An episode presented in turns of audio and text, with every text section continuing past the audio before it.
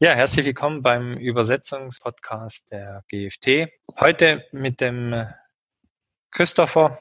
Ja, Christopher, wir hatten dich ja schon im letzten Teil dieses Podcastes, der aus zwei Teilen besteht. Wenn du dich vielleicht nochmal ganz kurz vorstellst für die Zuhörer. Ja, vielen Dank nochmal für den zweiten Teil, für die Einladung zum zweiten Teil des Podcasts.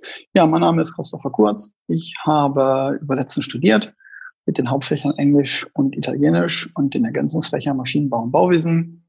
Habe ja in meinem Studium schon seit 2000 als Übersetzer gearbeitet. Bin 2006 nach meinem Diplom oder mit meinem Diplom äh, habe ich erstmal in Leipzig angefangen als Übersetzer in einer kleinen Agentur dann bin ich nach München gegangen zu einer großen Agentur, die weltweit aufgestellt war, habe da als Übersetzer gearbeitet. Dann bin ich auch in das Thema Projektmanagement dort reingerutscht, habe also auch große Kunden betreut aus dem Maschinenbaubereich, aus dem Landwirtschaftstechnikbereich. Dann noch eine andere Agentur gesehen, bin dann vor zehn Jahren auf die Herstellerseite gewechselt, habe dort auch in großen Unternehmen größere Übersetzungsprojekte geleitet, bin dann immer weiter in das Thema Ausschreibungsmanagement oder auch generelles Projektmanagement reingerutscht und konnte mich da eigentlich immer mehr austoben in dem Bereich. Ja, und seit gut vier Jahren bin ich bei einem großen deutschen Hersteller von Windenergieanlagen in Norddeutschland, kümmere mich dort um das Thema Übersetzungsmanagement, leite dort das Übersetzungsmanagement mit ja, internen Übersetzern, Projektmanagern und Terminologen und bin also auch weiterhin tagtäglich im Bereich, wenn auch nicht mehr selber aktiv im Bereich Übersetzungsmanagement und Projektmanagement, aber doch bin ich jeden Tag damit irgendwo konfrontiert und ja, freue mich sehr über die Einladung heute. Bin gespannt, wie der zweite Teil wird, Michael. Ja. Dann würde ich sagen, können wir loslegen. Ja, du hast ja schon gesagt eben, dass du bei Agenturen, aber auch ja wie jetzt bei einem Hersteller bist. Was sollte denn vor der Zusammenarbeit zwischen einem Hersteller und einem Übersetzer oder einem Übersetzungsdienstleister alles geregelt werden? Ja, also ich denke, es, dieses Thema, dass man vorher Sachen regelt, ist eine der wichtigsten Geschichten in der Zusammenarbeit überhaupt weil dann beide Seiten wissen, worauf sie sich einlassen. Also es ist immer schwierig, wenn man Sachen annimmt und sagt, ja, davon war ich jetzt ausgegangen, von beiden Seiten, sowohl Hersteller, der Übersetzungsdienstleistungen einkauft, als auch Übersetzungsdienstleister, der Sachen ausführt. Also vorher lieber Sachen sehr gründlich regeln, zum Beispiel, wie viele Projektmanager werden eingesetzt? Wie sind die Ansprechzeiten des Projektmanagement-Teams? Wann kann der Hersteller die den Übersetzungsdienstleister überhaupt erreichen? Bis wann muss jemand dann auch da sein? Ja, ja wer sind die Ansprechpartner? Äh, Gibt es eine gemeinsame Mailadresse für alle, für das Team oder muss jeder Projektmanager einzeln angeschrieben werden? Welche äh, Translation Memories sollen verwendet werden? Und eben nicht nur welche Translation Memories im Sinne von welche Datenbanken, sondern auch welches CAT-Tool, also welches welches Translation Memory CAT Tool soll auch verwendet werden. Häufig gibt es dort auch bei Herstellern gewisse Vorstellungen, die auch schon äh, im CAT Tool zum Einsatz haben dass man einfach sagt, also wir möchten, dass ihr von mir aus Transit, MemoQ, Déjà-vu, Traudos verwendet, dass man das auch wirklich auch definiert äh, und vorher regelt, dass man auch sagt, ich hätte gern die und die Version, weil manche Versionen oder je höher die Versionen gehen, umso ausgefeilter werden auch die Features, die vielleicht auch gebraucht werden, die alte Version gar nicht mehr können. Also auch solche Sachen gehören dazu, ja welche Übersetzungsspeicher, also welche Translation Memory Datenbanken jetzt in dem Fall sollen verwendet werden? Wie werden die bereitgestellt? Werden sie überhaupt bereitgestellt vom Dienstleister? In welchem Zyklus werden sie bereitgestellt? Terminologie. Welche Terminologie-Datenbanken sollen verwendet werden? Gibt es mehrere? Haben die eine Priorisierung? Bei den TMs genau das Gleiche. Gibt es mehrere TMs, müssen die dann auch unterschiedlich priorisiert werden. Ja? Wie wird generell mit Terminologie umgegangen? Wie wird Terminologie Terminologie Mining betrieben? Wie soll eine neue Terminologie zurückgemeldet werden? Auf welchem Weg? Gibt es da ein Tool über eine Excel-Liste? Wie soll die Excel-Liste aussehen? Gibt es da ein Template? Wie soll mit Terminologie generell umgegangen werden? Gibt es Preferred Terms? Gibt es Obsolete Terms? Gibt es Alternative Preferred Terms? Wann dürfen diese verwendet werden? Solche Geschichten auch. Ja, also dann Thema Style Guide. Gibt es einen Style Guide? Wenn es keinen gibt, soll einer erarbeitet werden? Welche Punkte sind, sind die ganz besonders wichtigen daran? Wie soll das kontrolliert werden? Metriken und Durchlaufzeiten. Wie viel Wörter schafft denn der Übersetzer pro Tag? Lasst mal, kann man sich dazu im Vorfeld darauf einigen, dass man sagt, also wenn wir euch eine Übersetzung geben, schafft ihr 2000 Wörter pro Tag zum Beispiel, 2000 No-Matches. Als Beispiel jetzt, ja. Wie viele Worte können in der Revision pro Tag bearbeitet werden? Wie groß sind eure Freelancer-Teams zum Beispiel auch, ja? Solche Sachen. Ja, Durchlaufzeiten, ja, wie viele Tage DTP, wie viele Tage Projektmanagement? Ist Projektmanagement zum Beispiel in der Wortpauschale enthalten oder gibt es eine Pauschale generell dafür, für jeden Auftrag, die prozentual abhängig ist? Gibt es eine fixe äh, Pauschale? Oder wie gesagt, ist das ein Wortpreis enthalten? Darüber sollte man sich vorher wirklich einig sein. Ja? Gibt es Eilzuschläge? Gibt es Wochenendzuschläge? Solche Geschichten. Da sollte man im Vorfeld definitiv drüber reden. Preise und Konditionen definitiv. Was kostet das Wort? Ist das Wort jetzt nur die Übersetzung oder ist da sozusagen auch das Vier-Augen-Prinzip mit drin? Wie das auch die ISO 17100 fordert in der Revision. Wie sieht die in der Revision genau aus? Welche Daten sollen zurückgeliefert werden? Muss vielleicht auch eine Datei vom Revisor zurückgeliefert werden und vom Übersetzer? damit man gucken kann, an welchen Stellen sind Fehler passiert, wenn Fehler passiert sind. Solche Sachen muss man alles vorher sich überlegen. Bei den Tools äh, ist es auch so, dass man auch die Einstellung von Tools vorgeben kann. Ja, es gibt ja Settings-Dateien, die man abspeichern kann. Man kann Screenshots machen. Man kann sagen, ich hätte genau die Schwellenwerte im TM zum Beispiel, ja. Dass man sagt, also wir schreiben Schwellenwerte ab 75 Prozent vor als unterster Fuzzy-Match-Wert. Wir gehen dann bis 84 oder 99 Prozent, 85, 99, High Fuzzy, Low Fuzzies. Dass man solche Sachen vorher definiert, dass man über sich sowas vorher einig wird. Gern auch in Zusammenarbeit mit dem Kunden und Dienstleister direkt, dass man sich da auch wirklich auch das Know-how vom Übersetzungsdienstleister auch zugute macht und sich dort auch ja, beraten lässt von den Experten. Häufig wissen ja auch Übersetzungsdienstleister ganz gut, wie sowas funktioniert. Ja, ja Schwellenwerte, Qualitätsmanagement. Wie sieht das Qualitätsmanagement aus? Wie wird geprüft? Was sind die Qualifikationen der Übersetzer? Da sind wir wieder bei der ISO 1700 was kann der Revisor, was kann der, wie sind die Qualifikationen von einem Projektmanager, solche Sachen. Wie sieht das Qualitätsmanagement genau aus? Wie sehen Eskalationsprozeduren aus? Wie sehen Reklamationsprozesse aus? Ab wie viel Fehlern wird reklamiert? Oder nur ein, ein Feedback gegeben? Ja, das heißt, wo liegt auch die Schmerzgrenze für den Dienstleister, für den Hersteller? Abrechnungsmodalitäten. Rechnen wir monatlich ab, jeden Auftrag einzeln, ja oder nein? Gibt es Mengenrabatte ab, äh, weiß ich nicht, 100.000, 200.000, 300.000 Euro, 50.000 Euro Umsatz im Jahr. Solche Sachen kann man sich vorher durchaus überlegen. Style Guides, was steht in so einem Style Guide drin? Das hatte ich vorhin schon gesagt. Wie gehen wir mit Preferential Changes um von einem Kunden zum Beispiel? Also wenn ein Kunde Sachen ändert, die aber eigentlich sich zu weit vom Ausgangstext entfernen, die eigentlich unnötige Änderungen sind, die einfach nur, ja, wird häufig als, als schöner Wohnen bezeichnet, mhm. sind, ja. Wie geht man mit solchen äh, stilistischen Änderungen um? Gibt es Checklisten vor der Lieferung? Was muss alles geliefert werden? Muss da noch die Übersetzungsdatei, muss da vielleicht noch ein Query Sheet mitgeschickt werden? Muss dann die Zieldatei nochmal exportiert werden oder macht das dann der Dienstleister, macht das der Kunde? Also auch was soll geliefert werden? Ein Rückfragenmanagement, Query Sheet hatte ich gerade gesagt, ganz wichtig. Wie läuft zum Rückfragenmanagement ab? Bis wann sollen Rückfragen gestellt werden? Am Tag der Lieferung oder mindestens oder spätestens zwei Tage vorher? Wird bei nicht beantworteten Fragen trotzdem geliefert oder verzögert sich die Lieferung dran? Solche Sachen sollte man definitiv vorher klären miteinander. Sonst gibt es dann irgendwie, ja, Knatsch, DTP-Vorgaben. Was wird wann wie layoutet? Wie soll es layoutet werden? Was muss angefasst werden? Soll das original hergestellt werden vom Layout oder sind auch Verschiebungen im Layout zulässig? Soll die Seite eingehalten werden, soll die Schriftgröße verkleinert werden, Seitenformat verändert werden. Also da gibt's mannigfaltige Optionen, äh, auch wie, wie, wie so ein DTP laufen kann, also an Vorgaben. Referenzmaterial. Wie wird Referenzmaterial bereitgestellt? Also im Sinne von weiteren Kundeninformationen, im Sinne von hat man Handbücher von Parallelprodukten, hat man vielleicht alte Übersetzungen, ja? Solche Sachen, dass sich der Dienstleister, wenn man neu anfängt, miteinander einarbeiten kann in das Thema. Was kann bereitgestellt werden? Gibt es vielleicht eine Firmenbroschüre? Gibt es eine Firmenwebsite?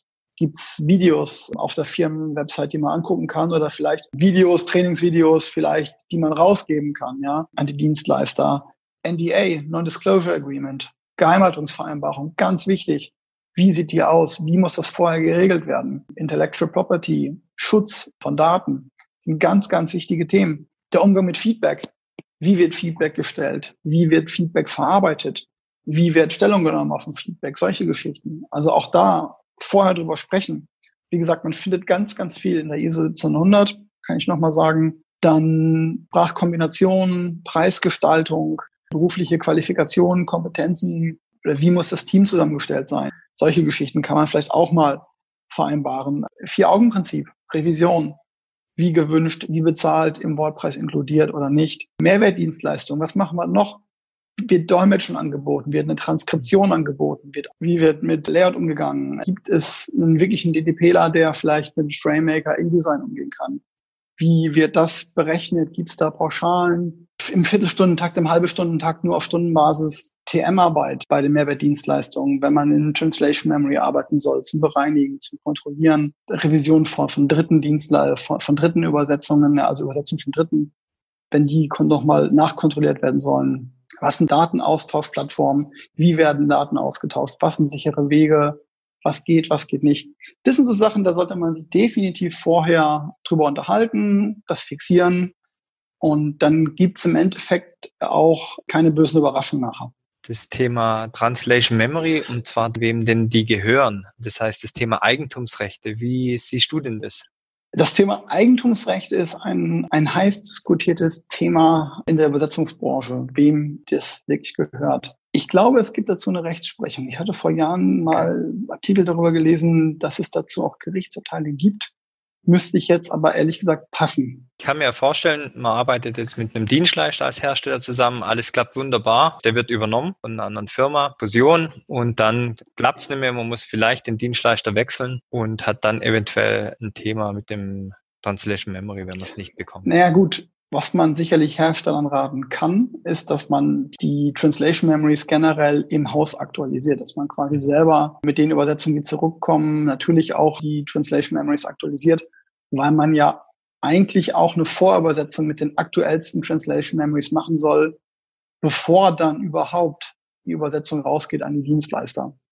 Also das macht eigentlich ja ähm, gang und gäbe und eigentlich auch Pflicht in einem guten Übersetzungsmanagement, dass man die Vorübersetzung in-house macht und eigentlich immer noch der Herr seiner eigenen Daten ist. Das ist sicherlich so. Okay, perfekt. Ein guter Tipp. Das geht natürlich nur, wenn man jetzt größer ist, ein eigenes Cut-Tools im Haus hat. Was würdest du kleineren Firmen raten, die jetzt auch Übersetzungen benötigen? Thema Translation Memory. Soll man sich die immer wieder mal ausspielen lassen, dass man sie hat, falls mal was wäre und man den Dienstleister wechseln soll? Oder wie würdest du da vorgehen? Also es muss natürlich irgendwo vertraglich geregelt werden, solche mhm. Sachen. Aber klar, also die eigenen Daten im eigenen Haus zu haben, ist eigentlich Pflicht, weil man weiß nie, wie sich manche Sachen entwickeln. Wie gesagt, es kann eine Übernahme sein, das kann vielleicht auch sein, dass man sagt, also das, wir können preislich nicht mehr mitgehen. Mhm. Es kann Qualitätsgründe haben. Also ich denke mal, ein regelmäßiger Export als TMX zum Beispiel ist, das kann nicht schaden, definitiv. Ja, dann haben wir ja vorher das ähm, Thema Terminologie besprochen. Könntest du da die Fachbegriffe, die du ein bisschen genannt hast, nochmal erläutern? Ja, also das geht im Endeffekt, also Terminologie ist auch ein, ein, ein ganz essentieller Dreh- und Angelpunkt, auch im Übersetzungsmanagement, gerade bei Übersetzungen. Das geht darum, dass man die Fachausdrücke sammelt in, ja, als Terminologie sammelt und bereitstellt, weil ich habe irgendwo mal gelesen, dass Terminologie kondensiertes Fachwissen ist. Und das fand ich eigentlich ganz schön als Bild im Endeffekt. Gut aufgebaute Terminologiedatenbanken sind begriffsorientiert aufgebaut. Also als Gegenbeispiel dazu gibt es eine benennungsorientierte Terminologie. Das kennt man, wenn man so ein großes Wörterbuch aufklappt. Und dann hat man dann, keine Ahnung, Lager. Und dann steht hinter dem deutschen Lager steht dann Bearing, Storage und was auch immer kommen mag. Das heißt, dann sind da die verschiedenen Begriffe abgebildet in Form von ihren Benennungen. Nun ist es eben so, dass ein Begriff mehrere Benennungen haben kann. Ja? ja. Und deswegen ist eine, ich sage jetzt mal aus meiner Sicht, eine gute Terminologiedatenbank, wie es eigentlich auch im Übersetzungsmanagement gang und gäbe sein sollte, ist begriffsorientiert. Das heißt, in einem Unternehmen etablieren sich ja für manche Dinge und für manche Sachen, Gegenstände oder auch ja, also Begriffe, können ja auch Vorstellungen sein oder können auch äh, immaterielle ähm, Begriffe sein, etablieren sich verschiedene Benennungen. So, und eine, eine gute Terminologiedatenbank sammelt alle diese Benennungen zu einem Begriff. Da gibt es ja verschiedene Hersteller, die das auch abbilden können. Das heißt, jeder Begriff, jedes, ja, was man sich darunter vorstellt, hat dann einen Datensatz und zu diesem Datensatz gehören dann mehrere Benennungen. So, und das Problem ist halt, wenn man, man muss sich halt darauf einigen, welches, man, man hat jetzt irgendwie drei verschiedene Wörter zu einem Teil. Also ein Beispiel dafür wäre jetzt Rotor, Blatt und Blatt, äh, wenn man in einem Text sich darauf geeinigt hat, dass Rotorblatt eben dann wirklich Rotorblade ist und als zweite Benennung existiert ein Blade und man einigt sich nicht drauf und der Übersetzer nimmt dann vielleicht mal Rotorblade, mal Blade, dann wirkt das nicht harmonisch, das Dokument. Gut, Rotorblade und Blade ist ein sehr triviales Beispiel. Es kann aber auch durchaus sein, dass man Benennungen hat, die so, so voneinander abweichen, dass dann nachher die Frage ist, steckt da überhaupt noch der gleiche Begriff dahinter? Und sowas muss eben in Terminologiedatenbanken organisiert werden, sodass die Begriffe dann auch eine Auszeichnung kriegen, also als Preferred Term zum Beispiel, dass man sagt, das ist der Term, der, der präferiert wird, den soll man nehmen. Und zum Beispiel obsolet ist eine andere Kennzeichnung, wo man sagt, das ist ein, ein sogenannter Negativterm, den bitte nicht verwenden. Ja, ja und gerade im Bereich von Content Management Systemen, Dokumente werden immer mehr aus Content Management Systemen geschrieben. Die Content Management Systeme speichern dann quasi diese Übersetzungseinheiten ähnlich wie in Translation Memory ab. Und häufig wird dann auch nur das Delta ausgeleitet, also die neuen Textteile werden ausgeleitet und die alten werden dann gezogen bei der Erstellung eines Dokuments. Und natürlich müssen in dem Fall ist es dann ganz wichtig, dass alte Textteile, die aus dem Content Management System gezogen werden, die nicht mehr in die Übersetzung gehen, und die neuen Textteile, die in die Übersetzung gehen, dass die dann eben komplett die gleiche Terminologie, dass die beide den gleichen Preferred Term benutzt haben, sonst passen die nämlich nachher nicht mehr zusammen. Das sieht dann aus so ein bisschen wie so ein Mosaik. Und das ist eben gerade beim Technologiemanagement eine ganz, ganz wichtige Geschichte einfach. Jetzt haben wir mal auch angesprochen, dass man sich nicht blind auf Übersetzer oder auf Dienstleister verlassen sollte und dass man natürlich auch die Qualität kontrollieren soll. Was hast denn du da für Tipps? Meine Tipps wären da einfach, dass man Besetzungsqualität generell nicht nur punktuell kontrolliert, sondern, sondern dauerhaft. Dass man wirklich sagt, wir kontrollieren äh, über einen Zeitraum äh, so und so viel Prozent der Übersetzung, dass man wirklich, also man muss dazu sagen, man kann nicht jedes Segment in der Übersetzung wirklich nochmal tief prüfen lassen. Da muss die Revision, muss eben das rausfiltern, die, die Fehler man kann nicht jede Übersetzung komplett evaluieren lassen. Also das ist sicherlich zu viel Aufwand und das würde auch im Sinne vom Qualitätsmanagementsystem wäre es halt völlig abstrus, wenn man nur 100% Tiefenprüfung machen würde. Das funktioniert halt nicht. Aber wenn man eine gewisse Anzahl an Übersetzungen regelmäßig bei den Übersetzern oder bei den Dienstleistern auch dann kontrolliert und auch bewertet, dann kriegt man eigentlich ein relativ aussagekräftiges Bild was, ich hatte das im ersten Podcast schon gesagt, diese Übersetzungs- oder diese Qualitätswellen. Es ist manchmal so, dass Übersetzer sehr stark oder Dienstleister sehr stark anfangen und wenn man merkt, okay, das funktioniert, oder wenn die merken, das funktioniert, dass es dann, warum auch immer, manchmal dann doch zu ja, Nachlässigkeiten kommt. Und dann redet man wieder und sagt, okay, die Übersetzung, was nicht Kunde hat sich beschwert, jetzt streng dich wieder an, dann wird sich manchmal wieder angestreckt und dann geht das wieder runter.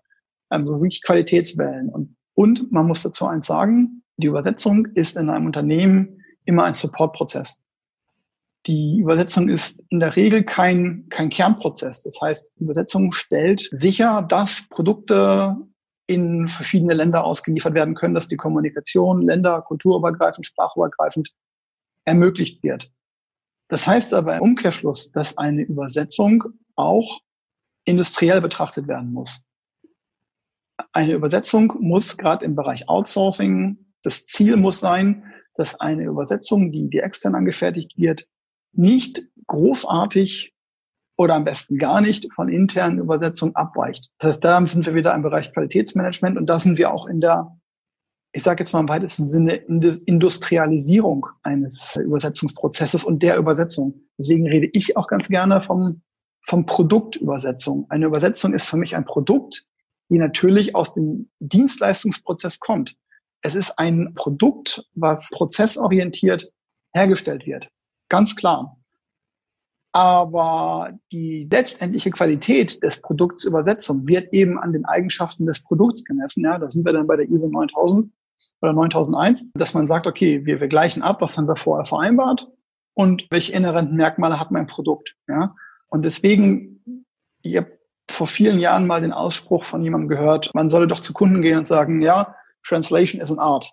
Ja, und, und es ist sicherlich eine, eine hochgeistige Leistung und in meinen Augen unterscheidet sich diese Leistung auch nicht groß von, sage ich mal, Ingenieursdienstleistungen oder anderen Dienstleistungen. Es ist halt eine, eine Leistung in einem anderen Bereich, die auch einen, die auch die Wertschätzung erfahren muss. Ja, und jeder, der wirklich mal übersetzt hat und dann wirklich mal äh, sauber sich mit der Übersetzung auseinandergesetzt hat, der weiß halt, dass Übersetzen keine triviale Tätigkeit ist, auf keinen Fall.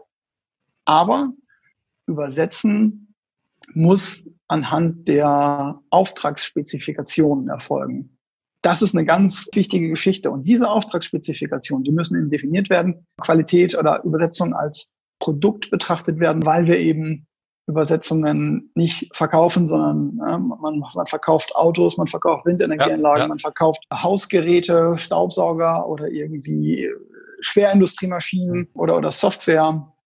Und da ist halt Übersetzung nur ein Supportprozess, der sich den Kernprozessen des Unternehmens unterzuordnen hat im weitesten Sinne. Ja? Und das darf man halt nicht vergessen. Es geht weiterhin um das Produkt und Übersetzung ist da einfach ein Supportprozess. Kontrollieren von Übersetzungsqualität. Es gibt verschiedene äh, Normen oder verschiedene äh, Qualitätsmetriken. Die bekannteste ist sicherlich die SAE J2450, die eigentlich für die Werkstattliteratur der Automobilindustrie geschrieben wurde. Und es ist eine sehr gute Norm. Das Besondere an der Norm ist, dass sie halt einen festen Rahmen vorgibt, auch mit einer festen Gewichtung und festen Bewertung. Das macht die Norm eigentlich ganz interessant. Die Übersetzungsindustrie sagt häufig, na ja, wir brauchen eine möglichst flexible Aufsetzungen. Ja, ist richtig. Da gibt's halt zum Beispiel das, das MQM auch, was da auch ganz viele Fehlerkategorien bereithält. Aber klar, wenn ich jetzt weiß, dass die SAE eigentlich für den Automobilbau konstruiert wurde oder entwickelt wurde, ja, für die Werkstattliteratur. Und das erste, wenn sich, wenn sich ein Übersetzungsdienstleister vorstellt und sagt, ja, wir kontrollieren alle Übersetzungen nach SAE J2450, dann muss man sich halt schon fragen, hat das einen Grund, warum er so sagt, oder weiß er, was er gerade von sich gibt, ja? Solche Sachen. Man kann sich wirklich sehr gute Qualitätsmanagementsysteme auch selber ausdenken. Man kann sich ja wirklich Gedanken dazu machen, und dieses Qualitätsmanagementsystem ist, wenn man das mal wirklich auf Herz und Nieren prüft, auch ein, ein Wettbewerbsargument, weil man wirklich sagt, okay, wir haben uns wirklich Gedanken gemacht, wir überprüfen auf so und so und so. Wir haben, wir haben da wirklich sag mal, Gehirnschmalz reingesteckt. Ja, also was mir auch noch wichtig ist, es gibt häufig den Ansatz, mir reicht so eine Daumenbewertung, Daumen hoch, Daumen runter, war das gut, mhm. war das nicht gut, so, so ein Bauchgefühl, so ein Gut-Feeling von der Übersetzung. Das finde ich halt sehr problematisch, weil ein Gut-Feeling keine methodische Herangehensweise an das Thema Qualitätsmanagement ist. Diese Gut-Feelings, die können auch dafür sorgen, dass ein falscher Eindruck entsteht und dass Entscheidungen aufgrund eines falschen Eindrucks getroffen werden. Und wenn man sich wirklich mit dem Thema Qualitätsmanagement auseinandersetzt und dort wirklich mal nachdenkt, was man da macht und wie man da wirklich rangeht, kommt man eigentlich dazu, dass es nur eine analytische äh, Vorgehensweise geben sollte, die wirklich mit, mit Fehlerpunkten, mit vordefinierten Fehlerkategorien arbeitet. Und man hört immer wieder, ja, ich kann aber nicht jede, ich kann nicht, für jeden Fehler eine Kategorie finden. Ich brauche eine, ich brauche eine Miscellaneous-Kategorie. Und da ist mein Ansatz eher zu sagen, also wenn eine Miscellaneous-Kategorie gebraucht wird, dann sind die vorhandenen Fehlerkategorien nicht anständig definiert. Man kann sie enger fassen, man kann sie weiter fassen, aber dann muss man halt eben an der Definition der Fehlerkategorie nacharbeiten. Aber so eine Miscellaneous-Kategorie ist immer schwierig. Und dieses Gut-Feeling, mein Beispiel ist immer, wenn man sagt, ja, ich mache äh, drei Sterne von fünf, war das jetzt, na, ich habe zwar keine wirkliche äh, Zahlen, Daten, Basis äh, dafür, aber so aus dem Bauchgefühl drei von fünf, das sind aber dann 60 Prozent. Und dann verwissenschaftlicht man ein Bauchgefühl. Mhm. Und das finde ich halt äußerst problematisch weil das einfach einen falschen Eindruck gibt. Und das Ding ist halt, wenn man dann aufgrund dieser Bewertungen oder dieser Zahlen vielleicht auch Entscheidungen trifft, wie man mit einem Vendor zusammenarbeitet, also mit einem Dienstleister zusammenarbeitet, ob man mit ihm arbeitet, zu welchen Preisen, wie man ja, bei der Neuverhandlung oder bei neuen Ausschreibungen, wie dann auch Preise definiert werden und dann darauf hinausblickt, dann kann das wirklich einfach dazu führen, dass falsche Entscheidungen getroffen werden, aufgrund von einer mangelhaften Datengrundlage. Und deswegen kann ich also mich nur für das analytische Evaluationsmodell aussprechen, das wirklich, wie zum Beispiel der SAE, und deswegen ist sie auch so gut und wird auch so gut angenommen, auch für die, das, das Lisa QA wird ja auch gut angenommen und gilt ja auch häufig als Vorbild, weil da eben wirklich ganz klar definiert ist, welche Fehlerkategorien gibt es, wie werden sie gewichtet. Bei der SAE hat man noch Metaregeln, die dann auch nochmal die Entscheidung für die Evaluatoren auch darlegen. Also im Zweifelsfalle, wie gehe ich dann vor? Da gibt es eine ganze Menge und deswegen sind die auch so, auch so gut angenommen in der Branche eigentlich. Und Hinweis dazu vielleicht noch, also das, an der ISO gibt es gerade ein neues Normungsprojekt, ISO 5060, Evaluation of Translation Output. Da wird eben auch eine Norm auf Kiel gelegt, die sich wirklich mit dem Thema Übersetzungsbewertung beschäftigt und wie das sozusagen analytisch und äh, wirklich systematisch vorangetrieben werden kann. Also das ist eine ganz, ganz wichtige Entscheidung dabei. Bei der Bewertung von Fehlern muss ganz klar auch dann gesagt werden im Bereich, äh, wie wird Qualität geprüft und Übersetzungsqualität. Fehlerkategorien sollten möglichst so binär Ja oder Nein, Schwarz oder Weiß definiert werden. Also alle Fehler, die in ein äh, Fehler in Scoresheet eingehen, wo man dann nachher sagt, naja, man hätte es auch so bewerten können, man hätte es auch so bewerten können, das führt in der Regel eigentlich zu, zu Diskussionen. Und das macht auch eine gute Fehler-Scorecard aus, dass die im Vornherein so definiert ist und auch die, die Fehlerkategorien so definiert sind, dass da eben nachher nicht mehr ja, Diskussionen aufkommen, ja, musste man das so werden oder ist doch gar nicht falsch. Also da kann man ganz viel Arbeit rein investieren und da sollte man sich auch wirklich Gedanken zu machen. Ein beliebtes Mittel zum Thema Übersetzungskontrolle und Überprüfen von Übersetzungen ist ja auch das Thema oder Sicherstellen der Qualität ist ja auch ähm, das Thema Vier-Augen-Prinzip. Und die ISO 17100 schreibt ja vor, dass Übersetzungen, die im Rahmen der 17100 angefertigt werden, für die man sich zum Beispiel auch zertifizieren lassen kann, aber wenn ein Hersteller oder wenn ein Dienstleister erklärt, diese Übersetzung ist nach 17100 passiert, dann muss die eben auch ein, ein zweites Paar Augen gesehen haben. Würde, wenn man es nicht deklariert, alle Übersetzungen eines Unternehmens betreffen, Natürlich kann ein Übersetzungsunternehmen auch sagen, äh, lieber Kunde, diese Übersetzung, sofern es nicht gefordert ist, zum Beispiel vertraglich, diese Übersetzung ist nicht nach 1700 gemacht worden. Das ist das eine. Man muss sich natürlich jetzt Gedanken machen und das ist so einer der ja, Streitpunkte in der Branche seit vielen Jahren. Muss denn jede Übersetzung nach, nach Vier-Augen-Prinzip kontrolliert oder äh, revisioniert werden oder nicht? Und da gibt es natürlich auch verschiedene Risikomanagement-Ansätze, wie man da das Risikopotenzial von Texten oder von Dokumenten auch klassifizieren kann. Man kann sich natürlich auch überlegen, dass man das zweite Paar Augen dann einsetzt, wenn bei Übersetzung zum Beispiel Gefahr von Leib und Leben herrscht. Das wäre ein Punkt. Wenn Fehlübersetzungen zu finanziellen Schaden führen können, wenn ein Sachschaden entstehen kann oder ein Reputationsschaden. Das wären so zum Beispiel mal ein, äh, so vier Punkte, wie man auch das Thema Vier-Augen-Prinzip aus einer anderen Warte betrachten kann, eben nicht nur alles über einen Kamm scheren, sondern wirklich selektiv rangehen, wo ist denn wirklich ein Vier-Augen-Prinzip wirklich vonnöten. Da scheiden sich manchmal auch die Geister, war viele Jahre lang Verfechter von dem Thema, alles muss kontrolliert werden, alles im Vier-Augen-Prinzip. Aber natürlich, im Laufe der Jahre tauscht man sich auch mit Experten in im Normungsbereich aus. Ich bin selber seit zehn Jahren am DIN und an der ISO unterwegs im Bereich Normung. Und dann kommen eben auch andere Ansichten und so gerade diese vier Punkte, die ich gerade aufgezählt habe, also Gefahr für Leib und Leben, finanzieller Schaden, Reputationsschaden und Sachschaden. Das sind so vier Punkte. Wenn man die beherzigt und da das Vier-Augen-Prinzip einsetzt, dann kann man sicherlich auch deutlich differenzierter betrachten bei dem ganzen Thema. Ja. Was mir dazu noch einfällt, ist auch das Thema Sorgfalt. Sorgfältig, Qualität und Sorgfalt gehen Hand in Hand. Wenn man, also Qualität auch im Sinne von der ISO 9001, Sorgfalt ist bei Übersetzung immer noch das große Thema. Und ein gutes Auge auch. Also der Übersetzer mit seinem guten Auge, der vielleicht auch mal erkennt, also der Ausgangstext, der kann es nicht stimmen oder dieser Ausgangstext ist sehr krumm formuliert und ich ziehe in der Übersetzung gerade. Und eben die Abkehr vom GIGO-Prinzip, Garbage in, Garbage out, sondern dahingehend, dass man sagt, okay, Garbage in, ja, ist richtig, aber Quality out, ja, hm. äh, GIQO, ja. Sowas gibt's auch und das macht dann eben auch den Übersetzer wertvoll. Das verleiht ihm auch ein Alleinstellungsmerkmal und das zeigt eben auch dem Kunden, dass da das Geld gut investiert ist in solche, solche Sachen, ja. Also auch sowas, gutes Auge, definitiv. Prüftools Unverzicht ganz, ganz klar. Ich hatte das im, erst, im ersten Podcast nochmal dieses Beispiel Anwesenheit und Abwesenheit mal ja. gebracht. Klar, jedes Prüftool, also Prüftools ermüden nicht. Ja? Wenn Sie mal 10.000 Worte Korrektur gelesen haben oder 20.000 ja. Worte, da gehen irgendwann die Augen von links nach rechts. Dann sieht man irgendwann nichts mehr. Und deswegen sind die Pausen für einen Revisor unheimlich wichtig im Revisionsprozess.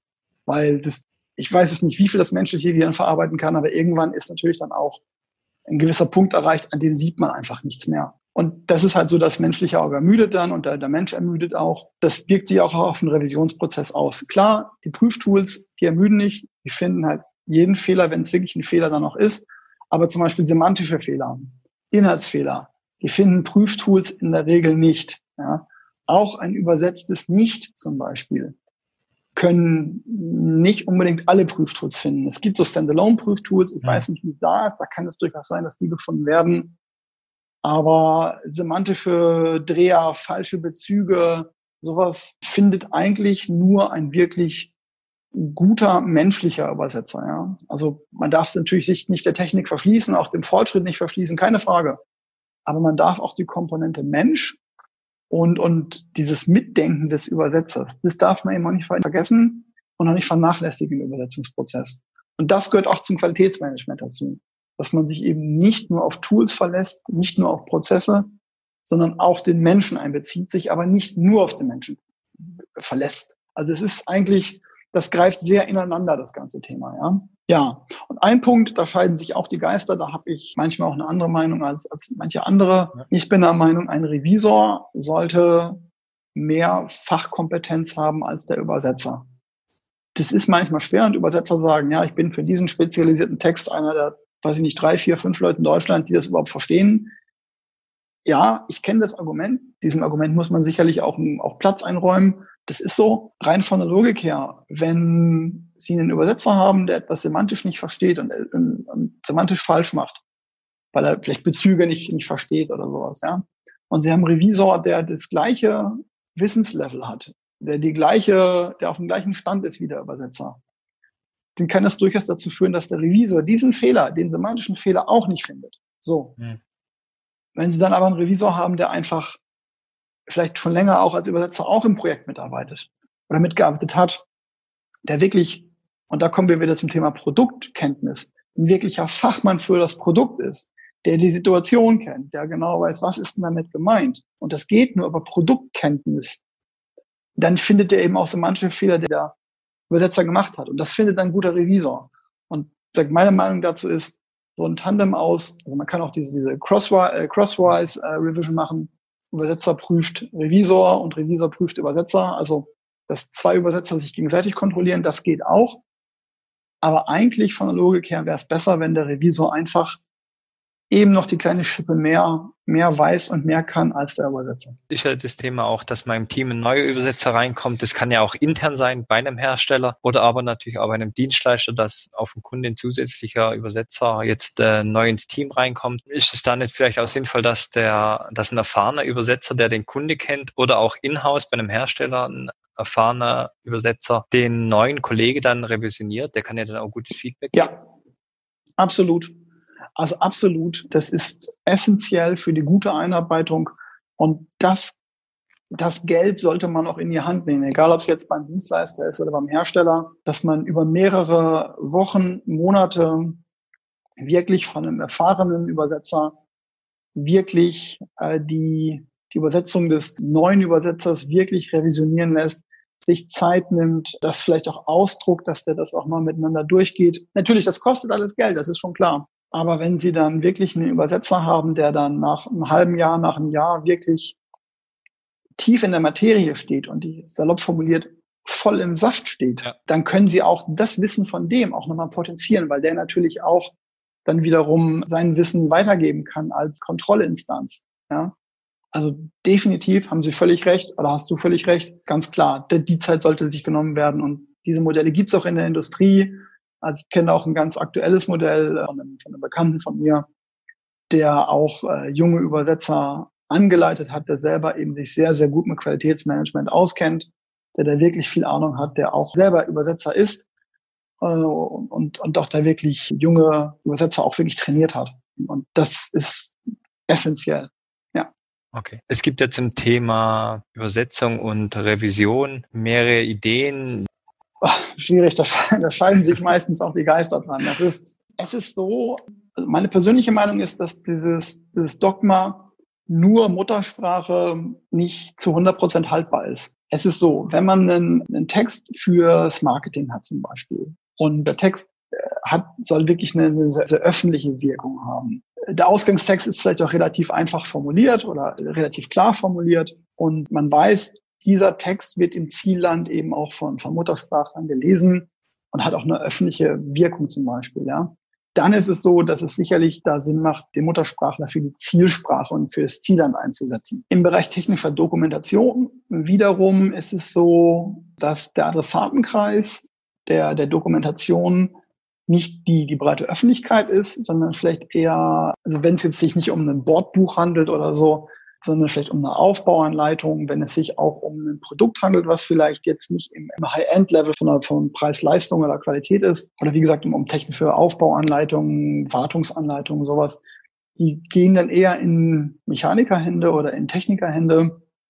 Und da ist es A, gar nicht so, sag ich mal, gar nicht so benötigt, dass die besonders extrem ausgefeilt sind sondern da ist es vielleicht auch so, technische Dokumentation wird ja von Redakteuren geschrieben, häufig aber auch immer noch von Technikern selbst.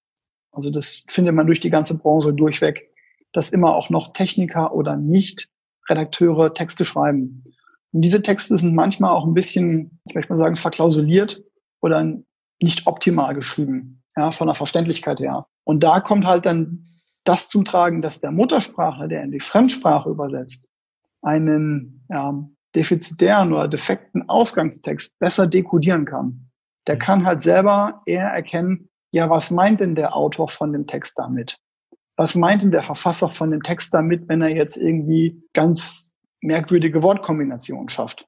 So. Und da hilft halt diese, diese gemeinsame Basis, gemeinsame Sprachbasis zwischen Verfasser und Übersetzer, hilft dann eher, als wenn der englische Muttersprachler einen deutschen, Mutter, ja. einen deutschen Text kriegt, aber gar nicht den wirklich sauber dechiffrieren kann ja, oder dekodieren kann. Ja. ja. Und dann vielleicht gar nicht den Sinn wirklich erfasst. Also da scheiden sich die Geister und da muss man sicherlich jeweils auf das Projekt gucken. Ja.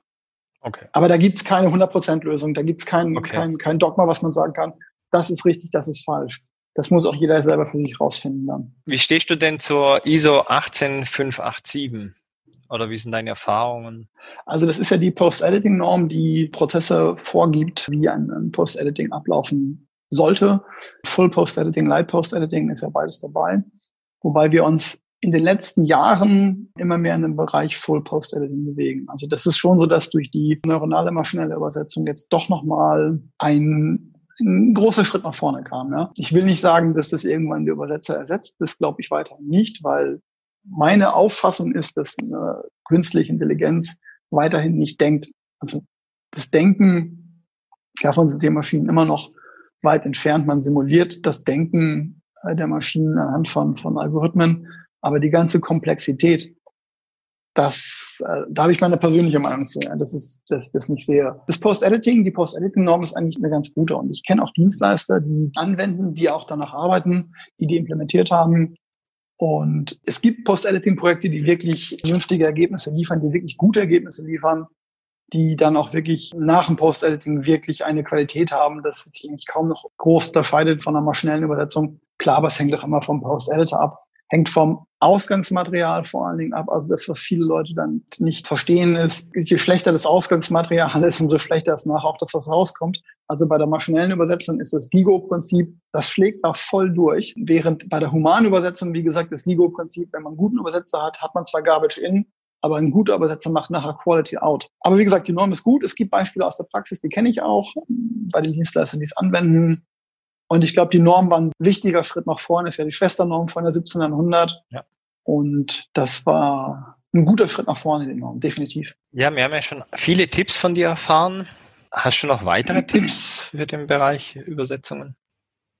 Ja, ich glaube, zum, zum Abschluss kann man da sicherlich noch mal vielleicht ein paar soll jetzt sich jetzt nicht in Allgemeinplätzen ergeben, ja. aber ich glaube, es sind schon noch ein paar wichtige Sachen, wichtige Sachen dabei. Das Thema Prozessautomatisierung liegt mir immer, immer sehr am Herzen. Gerade Übersetzungsmanagement-Plattformen, da gibt's ja auch diverse, ob die jetzt Standalone-Versionen sind, wo man verschiedene CAT-Tools über Schnittstellen einhängen kann, oder ob es jetzt Übersetzungsmanagement-Plattformen sind, die auf einen CAT-Tool angebunden sind und, und dazu quasi zu der ganzen Suite dazugehören. Also im Endeffekt muss die Eliminierung des unnützen Klickens, ein Klicken, was keinen Mehrwert bringt, dass man dieses Klicken eliminiert durch automatisierte Prozesse.